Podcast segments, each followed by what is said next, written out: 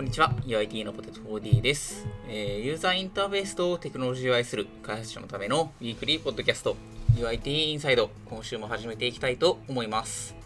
えー今週はですね、えー LINE ニュースの開発チームの、え大月さんをゲストに、えーモブプログラミングをテーマに、え話していきたいと思います。大月さんよろしくお願いいたします。はい、よろしくお願いします。それではですね、えー早速本題に入っていきたいんですけど、大月さんには過去に、えー何度か UIT インサイドに出てもらったかなと思うんですけど、えー、と今回も LINE ニュースの話として、えー、と今日はモブプログラミングの話を、えしていただけるかなと思いますので、えまずは簡単に LINE ニュースでのモブプログラミングの活動の状況について教えていただいてもよろしいでしょうか？はい、わかりました。えっ、と、モブプロを始めたのは、3年ぐらい前になるんですけれども、始めた時はモブレビューっていう形でスタートしました。何人かで、空いてるところ、会議室に集まって、えっと、P- PR を見ながら意見を出し合って、最終的にマージボタンを押すところまで持っていくみたいなことをしてました。で当時はそれがモブプロと呼ばれるものだってこともあんまり分かってなかったんですけれどもそこからモブプロを調べて、えっとレビューだけじゃなくてコードを書く部分もやっていこうということでモブプロの導入をしてみてで、まあ、最終的に今は、えっとプログラミング以外のことも結構共同ですることが多いのでモブワークって呼んでるんですけれども最終的にはモブワークするに至ってます。で大体3人から10人ぐらいの人数でやることが多いです。ということはもう結構今広くモブプロのような概念をいろんな業務に取り入れてるっていう状態なんですね。はいそうですねじゃあ、まあ、特に、えっ、と、まあ、いろいろ、えー共同でやってるかなと思うんですけど、いわゆるモブプロっていうところで言うと、どれぐらいの頻度でやってますかね？えー、とそうですね、最近だと、もうほあ結構まめにやってるかなと思います。えっと、ちょっと実装で悩んだことがあったときに、 Slack 上で今からモブいいですかって声かけて、集まれる人が集まって、モブじゃなくてペアになることもあるんですけど、まあ、2人とか4人とか、そのぐらいの人数で集まって作るみたいなことは、えっと、1日1回以上は起きてるかなと思います。でそれとは別で、えーチーム全員11人いるんですけどみんなが集まって、えーモブプロしようって決めてる時間もあってそれは週1回2時間の枠を取ってるんですけどそこはどちらかというと、えっと、プログラミングよりはレビューしたり、えっと、新しいことを試してみたりとか何かを決めたりだとか、まあ、本当にモブワークとしてやってることが多いかなと思います。なんか、あの、いわゆる、まあ、手を動かす、まあ、モブプログラミングみたいな作業は日常的に行われていて、まあ、もっと、えっ、と、それを前提とした何か新しい取り組みっていうのを、まあ、毎週時間取ってやってるっていう風な状況っていうところですね。はいそんな感じです。なるほど。じゃあかなり活発にやってるっていうところ思いますので、ちょっと後で詳しくどんな風にやってるかっていうのを聞かせていただければと思います。はいえーではですね、えーと、ちょっと具体的な LINE ニュースでのモブの話を、えーと聞いていきたいかなと思っているんですけど、その前に、えーと聞いてくださっている方の中には、えーとモブプログラミングっていうところについてあんまり馴染みがないって方もいらっしゃるかなと思いますので、まず簡単にモブプログラミングについて概要などいただいてもよろしいでしょうか。はい、そうですね、えっと、モブプログラミングって呼ばれるものは、えっと、ドライバーと呼ばれる PC を触る人、マシンを触る人1人と、あとは、えっと、発言をするナビゲーターって呼ばれる役割に分かれるかなと思います。でドライバーはナビゲーターの指示に従って入力をしていく、えっと、タイピングをする役割のような感じですね。やることが多いと思います。で時間は10分から15分ぐらいで、えっと、交代しながらやっていくことが多いかなと思います。なるほど。まあ、基本的に、まあ、ペアプログラミングをもう少し大人数でやるようなイメージっていうところで、大体はいそうです、それないかなっていうところですよね。はい。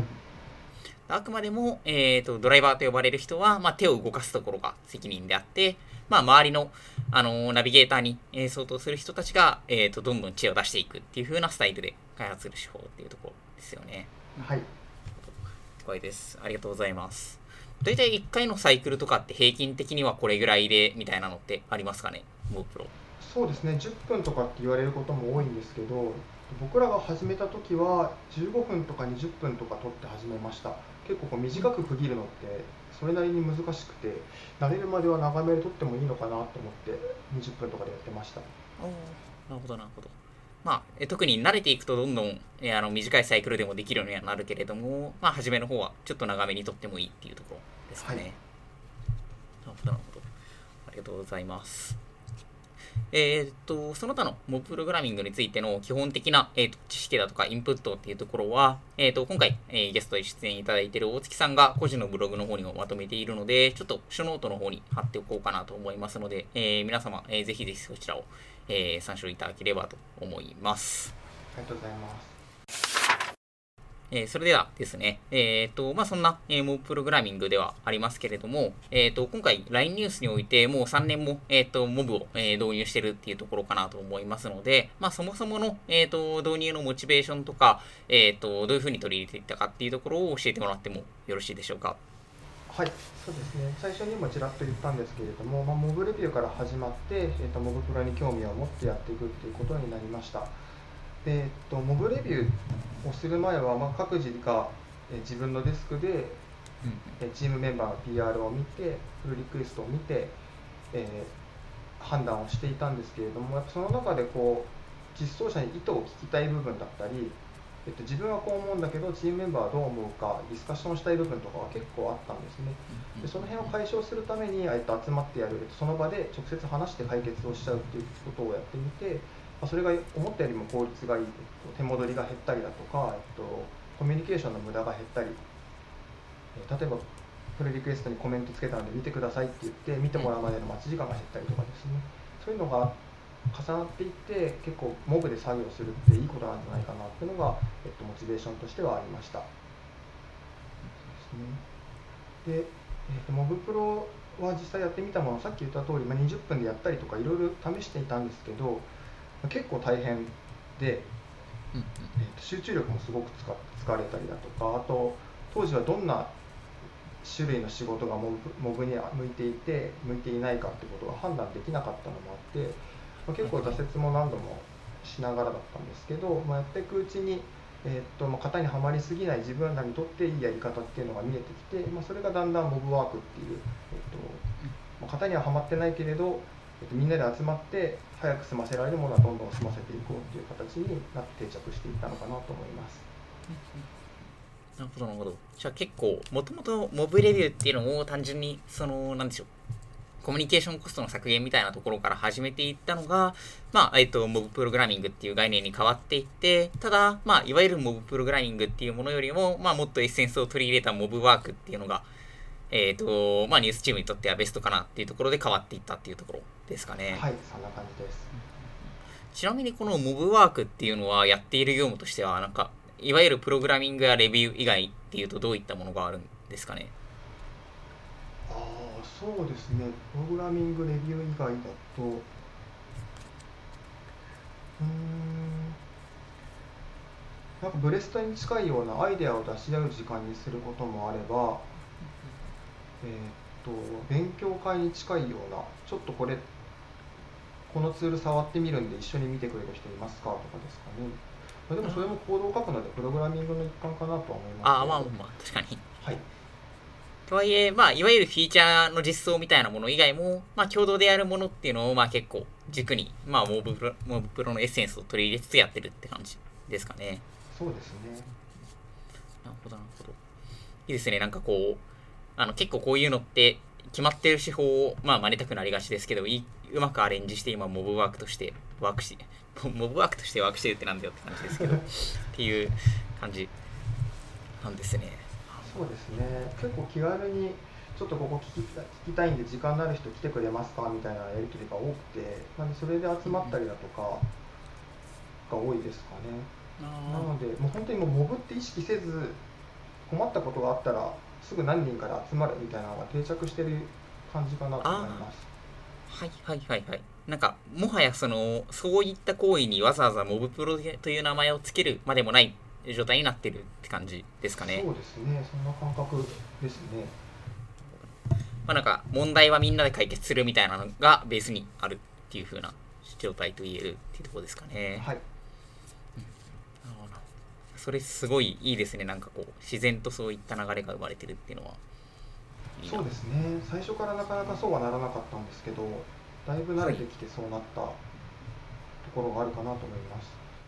やっぱり初めは何でしょうこう形式的というかやっぱりモブプロの時間はいわゆるモブプログラミングをやるけどそれ以外はこれまでのワークフローでみたいなところが多かったんですかね。そうですね始めた直後は本当にそんな感じでした。うんなるほどなるほど。まあモブの時間があるからモブをやろうぐらいで別に文化として定着してるってわけではもともとはなかったって感じ。そうですね。なんでこうモブのためにこう別の仕事を見つけてくるというかモブの題材をあえて見つけてきて試しにやってみて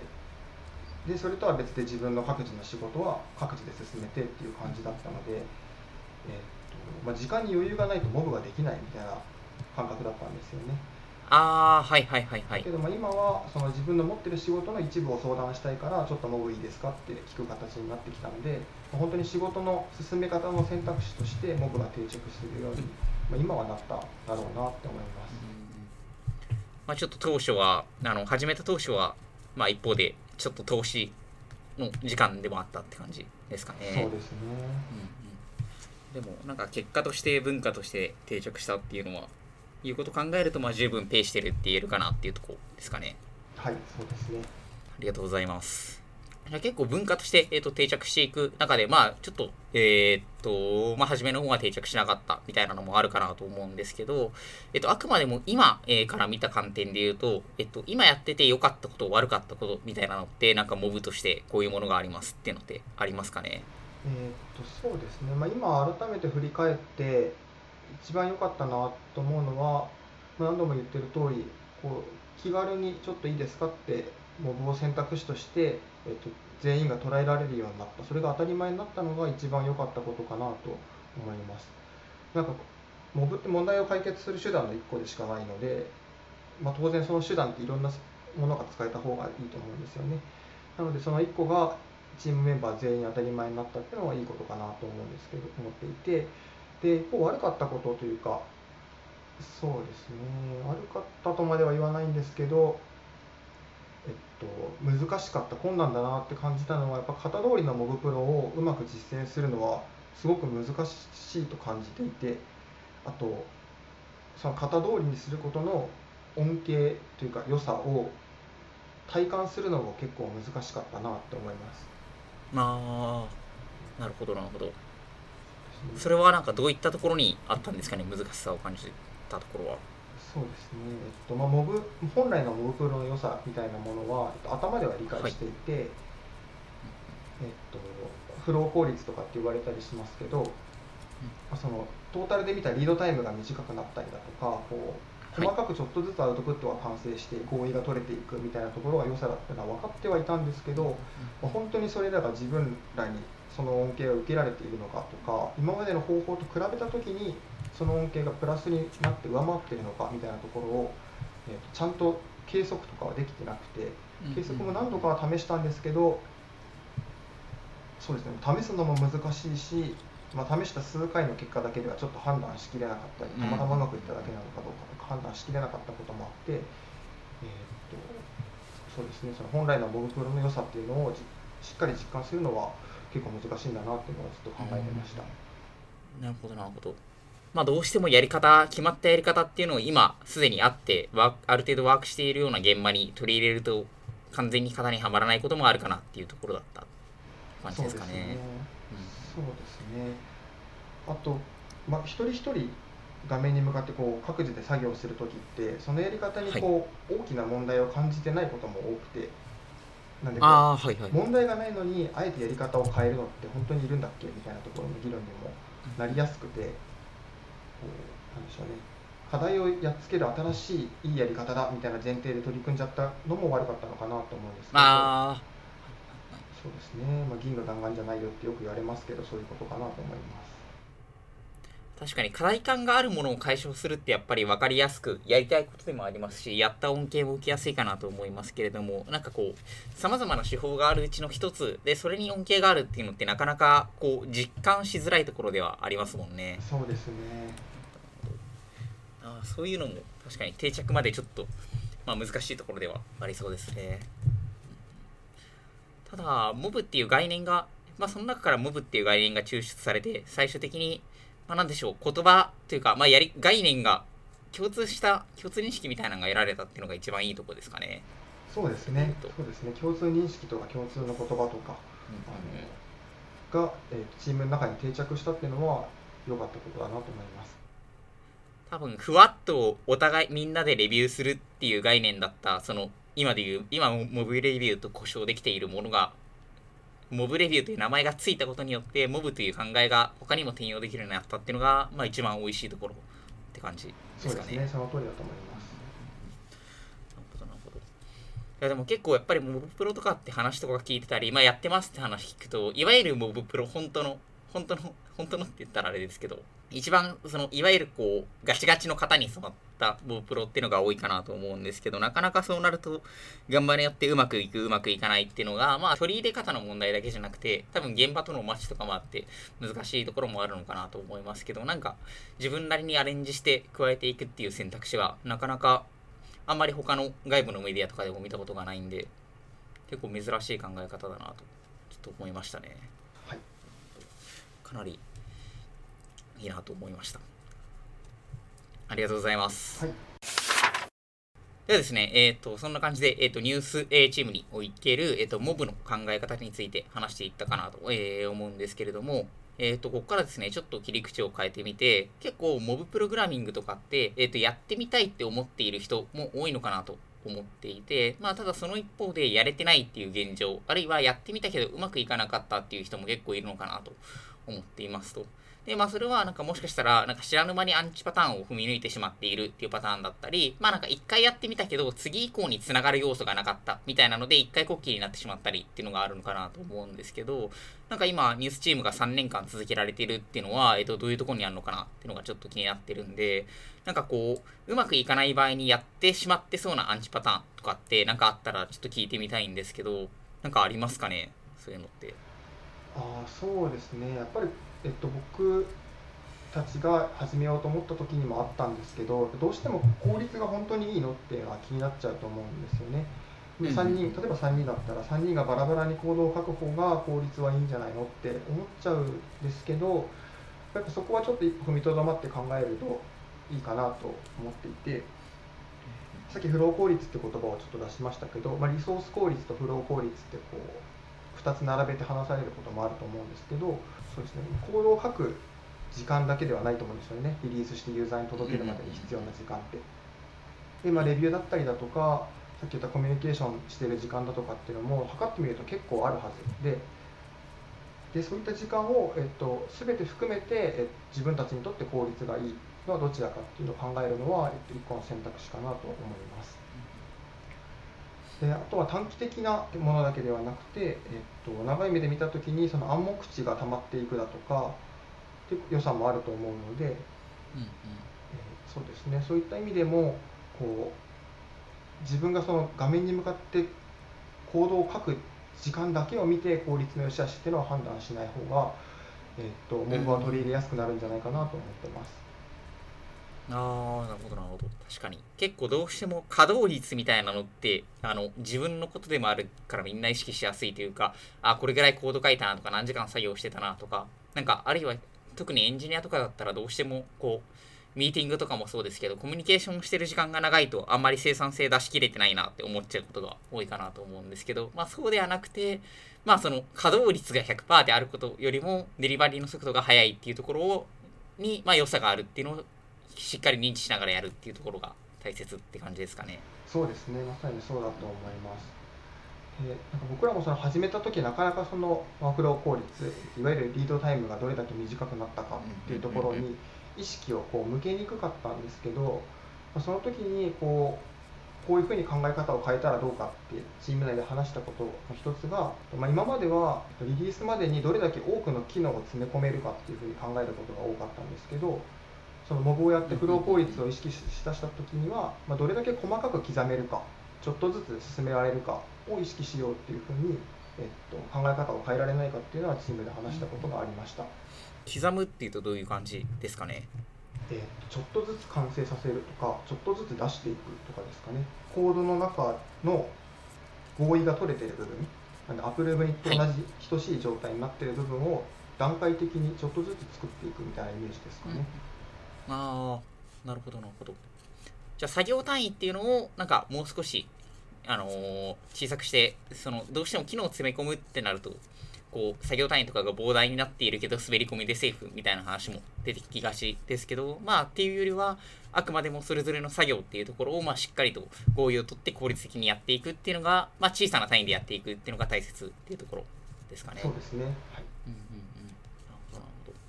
なんかこう機能がいっぱい入ってるリリースをやるとやって達成感ってやっぱりあるかなとは思うんですけどまあそこにとらわれすぎないであくまでもまあイテレーション早く回せる状態にあるのが大切だよねっていう考え方にシフトしていくっていうのが大切ですかね。そうですね。本当にそんな感じでした。そうですね。まあ、リリースのサイクルは簡単には変えられないので、まあそうですね。チームの中でそのアプローブ状態なものをどれだけ細かく早く作っていくかみたいなところに僕らは意識を向けるようになった感じですね。なるほどな。なんか結構刻むっていうと、こう、どうしてもリリースの頻度の話のイメージになりがちですけど、確かに作業単位でもちゃんとチーム内の開発チーム内でできる考え方として、その小さな単位に分解していくっていうのはすごい大切ですね。ありがとうございます。いや結構そうですね、ここの考え方のシフトをする、あるいは、まあ、初めてモブをやってみるってタイミングで全員で意識のすり合わせをしないとなかなかこうやってみたけど、どうなんだろうなってなりそうなところでもあるんで、重要な気がしますね。そうですね。そうだと思います。あと、まあ、アンチパターンではないんですけど、あの僕らにこれがあったおかげで導入しやすかったなって思うものは、あの結構何事も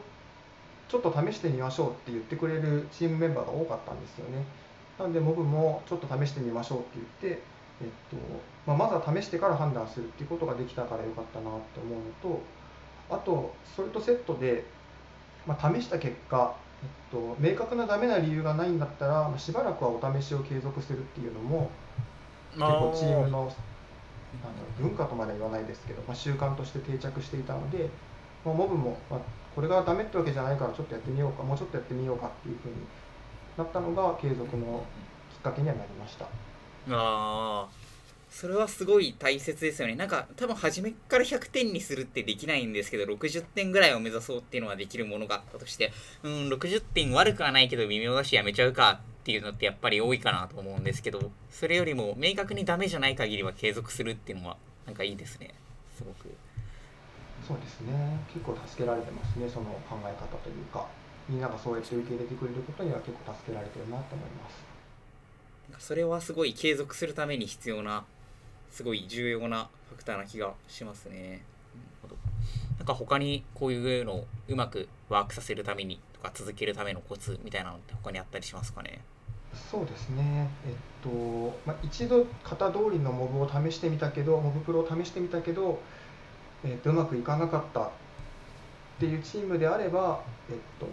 ルールに縛られないっていうのもありかなと思います。やっぱ一度は型通りのモブを経験することにしておくと価値があるんじゃないかなと思うんですけど、まあ、どうしてもルール通りにやってうまくいかないところはちょっとほぐしてみて、それも試してみて、えっと、本来のルール通りの方とどっちがいいかって比較しながらやっていくのがいいんじゃないかなと思います。なんかあくまでもモブプロって概念にとらわれすぎないというか、そうですね。まあ、あくまでも、まあ、エッセンスをしっかりと吸収できたらそれで私たちのチームにとってはベストだよねっていう考え方でやっていくっていうのが大切ってとこですかね。そうですね。僕らの場合は、そのさっき挙げたフロー効率をもうちょっと良くしたいっていうのが結構チームの意識なとしてはあったので、まあ、フロー効率が良くなるんだったら、この部分はちょっとほぐしてみてもいいんじゃないかってことで、そうですね。まあ、最初はドライバーの交代時間をルーズにするところから始めて、でその後はもうドライバーとかそんなにかっちり決めなくてもいいんじゃないかってなっていったりですかね。はいあとはそうですねルールにその縛られない代わりに、えっとまあ、今日の自分たちのやり方って今までと比べてどうだったっていう振り返りを定期的にというか毎回するようにはしてました。ああ、はいはいはいはい。なるほど、なるほど。確かに振り返りはちゃんとやらないと、こう、なんでしょう、惰性でやることになりがちですもんね。そうですね、惰性になることもあるし、あと、まあただルール壊して気持ち的に楽になってるだけで、実は効果が出てないとかってこともあると思うので、はいはい。そうですね、振り返りは結構毎回してました。ちなみになんか振り返ってこういういいあのー振り返りの時間になったみたいな例ってあったりします？うーんちょっともう思い出せなくなっちゃってるんですけど。そうですね、そうですね。なんか当時振り返ってた方法だけは覚えてて最初の頃はよくあのファンダンランって呼ばれる方法を使ってました。であのファンとダンとランなんで、えっと、楽しかったことと、えっと、やったことと学んだことを書き出していく感じですね、はいでやっていくとどうしても悪悪かったところというか次直したいところも出てくるので、まあ、それに加えて、えっと、次試したいことっていうのは別の軸でプラスアルファで出したりとかもしてました。でだんだんまあこう楽しかったこととかこう経験になったことに目を向けるだけじゃなくてもうちょっとこう問題点とかうまくできてないところに目を向けようってことであのケプト KPT ああキャプテンはいはいはい。やり方を変えていったりだとかというふうに、まあ、振り返りのやり方自体もいろいろ変えながら振り返っていたなっていうのが記憶にありますね。なるほど確かになんか初めからケプトを採用しだすとこうどうしてもまあ頑張ってキープでモチベーション上げても大体 P と T に 目が行きがちっていうところがあるんでまあは、まあ、まずはファンを重重視していくっていうのが大切かもしれないですねそうですね特に最初の1回とかはそれでもいいのかなって今でも思ってます。確かに確かになんかこれはまたモブとは別軸の話でですね。なんかフェフェーズに合った振り返りの話として話聞きたいところではありますね、まあ、結構振り返りって脳死でケプトみたいなんて多い多い気がするんでちょっとこれはまた別にエピソード取って聞きたいところではありますね。はい、そうですね。また話したいです。いやでも結構そうですね。なんかルールに縛られないとか、まあ、継続してみるみたいなのがあのワークするまでやってみるコツっていうところですかねうん、それが一番かなと、まあ、実体験の中では思いますね。なるほど、なるほど。ありがとうございます。では最後にですね、えー今回 LINE ニュースのチームは、えーっと、今全体で11人いて、モブの作業自体は3人から10人でやってるって話があったかなと思いますけど、なんか結構現場によっては人数も、えープロジェクトの人数も違うのかなと思ってて、例えば、えー LINE の中では他のプロジェクトで言うと大体2人ぐらいから4人ぐらいの開発者でやってるのが多いかなと思うんですけど、なんかそれぐらいの規模でもモブとかってやった方がいいのかな、それともなんかもっと適正人数って他にあるのかなっていうのが気になっていて、その辺大月さん的にはどう思いますかね？えそうですね、えっと4人とかは本当にモブプロするのにベストな人数だろうなって思っていて、3から5人ぐらいは結構やりやすい人数だと思います。逆に僕ら11人全員でやるのは結構しんどいので、あまあ2グループに分けちゃうこともあるし、そうですね、本当にコード書くってなったら、えっともっと少数でやってます。何かを決めるとか、えっと試すぐらいな軽いものだったら11人みんな集まることもあるんですけど、そうですね、まあ、5人ぐらい、5人以下ぐらいだとやりやすいんじゃないかなとは思います。じゃあなんかあれなんですね結構暗黙知を、えー減らすとかみんなで、えー合意を取るってなると人数が多い時にワークするようなイメージを持つ人も多いかなと思うんですけどそんなに多すぎない方がいいって感じですかね？そうですね、まあそれも内容次第だと思うんですけど、まあ、コード書くとなると、まあさすがに10人とか集まってこうコードをああした方がいい、こうした方がいいってなると、えっと、空中戦といいますか、こうコードに書かず意見だけ言い合う時間がすごく伸びちゃって、はいはいはい。コードに書き起こされる量が減ってきて、そうするとこう議論できてるつもりでもあんまちゃんと議論できてなかったとかにもなりやすいかなと思うのうんうんうんうん。で、まあ、議論しやすい人数っていう意味で、まあ5人以下ぐらいがいいんじゃないかなと思います。確かに。なんか特になんかモップの場合は作業者が一人の中で話す人が多いっていう感じになりますしねなんか結構なんでしょう先導を多くして船山に登ると言いますかまさしく。まさにって感じですよねそうですね。じゃあ基本的にはまあ4人まあ多くても5人ぐらいっていうのでやるといいかなっていうところですかねはい、そうですね。僕の体感的なおすすめは5人ぐらいかなと思います。ちなみにその中で、えっと、人数と同時にタイミングっていうのもあるかなと思うんですけどなんかどういった時に取り入れていくとこういうのあのモブプロの導入ってなんかうまくワークすると思いますか？ああ、そうですね。えーっと、まあ、一つは、えっと、チームの人数が増えた時はいいかなと思っていて、まあ、特に、えっと、2人から3人に変わる瞬間は大事かなと思ってて、えっとまあ、2人の時って1対1のコミュニケーションなので、え大丈夫なんですけど、3人になると自分の知らないところで会話が生まれるので、こう知らず知らずのうちに3人の中にこう齟齬とかズレが生まれてきやすいのでそれを潰すっていう意味でも、えっとモブの場があるといいかなって思うのと、あとはタイミングとちょっと違うんですけど、まあ、向いてる作業みたいなのがあるかなと思っていて、えっと、やる人によって結果が変わる作業とあとはその結果に至るプロセスが人によって違うまたはそのプロセスもちゃんと共有したい作業はモブに向いてるんじゃないかなと思います。例えば新規の機能開発とかですかね。なんでこの実装にしたんだっけとかこの設計にしたんだっけっていうプロセスは共有してあった方がいいはずだし、まあ、最終的にできる結果って人によって違うと思うのでモブが向いてるかなと思います。あであともう一個おすすめのあのモブの導入案件は環境構築がいいなと思ってて、はいはいはい。あの新しいメンバーがチームに入った時にその新規のメンバーをドライバーにしてえー、と残りのメンバー既存のメンバーがナビゲーターになってみんなで環境構築するっていうのはいいかなと思います。で環境構築って結果は一緒かもしれないんですけどその起きる問題って結構マシンによって違うとかその時の、まあ、いろんな状況によって変わってくるので結構こう集合値が役に立つ場面だと思うんですよね。ああそうですね、でしかもなんか自分一人がぶつかった問題ってあんまりこうログとか残さなかったりするので他の人は起きないからいいやとかってなった問題をが役に立ったりもするので環境構築はモブでやるっていうのは結構おすすめかなと思います。なんか環境構築であれば特にあれですもんねその効率みたいなところもまだ意識しなくていいタイミングでもありますしね。そうですね。逆にまあモブが向かないのはさっきの逆ですけど本当にえっと、誰がやっても同じ結果になる作業かなと思っててうちのチームだと簡単なバグ修正とかはまさしくそれに該当するかなと思っててそれだったら各自が1人ずつバグ潰していった方が、まあ、レビューする時だって大したコストはかからないし、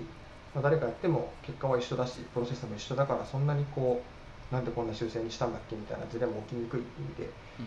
そうですね。バグ修正とかは個別にやることが多いと思います。ああなるほどなるほど。なんか頭の数が多い方がいい時と手の数が多い時がいいもので分かれてるって感じですかね。そうですね。それいい表現ですね。分かりやすいと思いま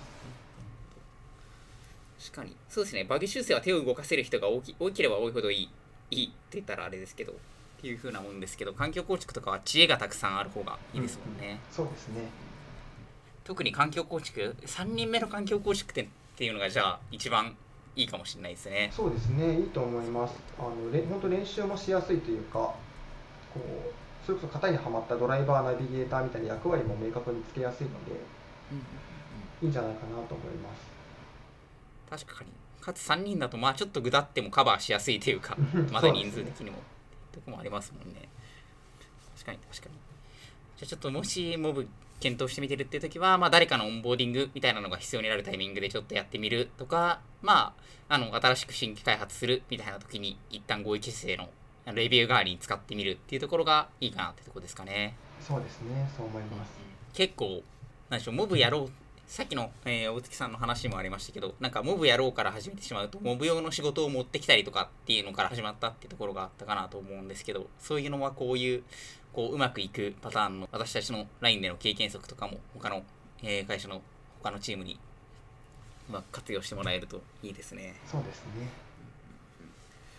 じゃあまあまずは、えーまあ、新しいメンバーが入ってきたときとか、えーとまあ、少人数で何かできるときに、まあ、新規開発や環境構築からやっていって、えー、あのー、うまくアレンジしていけるといいって感じですかね。はい。ありがとうございます。では今日はちょっと、えっ、ー、と、LINE ニュースでの取り組みから、えー、自然に始めていって続けるためのコツから最後に現場の話までいろいろ聞いちゃいましたけど、大月さん今日はありがとうございました。はい、こちらこそありがとうございました。ではそろそろクロージングに行きたいと思います。えー、というわけで、本日は、えー、LINE ニュースで取り入れている、えー、モブプログラミング、改めてモブワークの、えーと、現在の状況について、大月さんに、えー、聞いていきました。えー、LINE 株式会社のフロントエンド組織 UIT では、まあ、このようなフロントエンドに、えー、関わらずですね、開発に関する、えー、様々なコミュニケーションを、えー、日々行っております。えー、中にはですね、UIT インサイドのエピソードとして公開している、もともとは社内での勉強会で行われていた議題などなどもありますので、えー、と今後もこんな感じで LINE 社内での、え、取り組みについて、え、どんどん公開していこうと思っておりますので、ぜひぜひまた聞いていただけると幸いです。え、また、えー、本ポッドキャストについてのフィードバックは、えーと、Twitter などなどで受け付けております。ハッシュタグ、えー、シャープ UIT アンダースコアインサイドにてつぶやいていただけますと、えー、運営スタッフの方で拾って、えー、できるだけ反映していこうかなと思いますので、まあ、ご意見やご感想などがあれば、えー、どしどしツイートしていただければと思います。また、えー、最後になりますが、えー、LINE 株式会社では、えー、一緒に開発を行う仲間を募集しております。えー、このエピソードのショーノートのですね、最下部の方に求人へのリンクの方を貼っておりますので、えー、新卒、中途、どしどし募集しておりますので、カジュアル面談からでも、えー、ぜひお話できればと思っております。えー、なんとかさんと話したいですとかあったら、えー、書いてもらったら、大月さんができたりするので、ぜひぜひ、なんかそういうことを書いていただければと思います。はい、待ってます。というわけで、えー、本日は、えー、モブプログラミングについて話していきました。えー、お聞きいただきありがとうございました。ありがとうございました。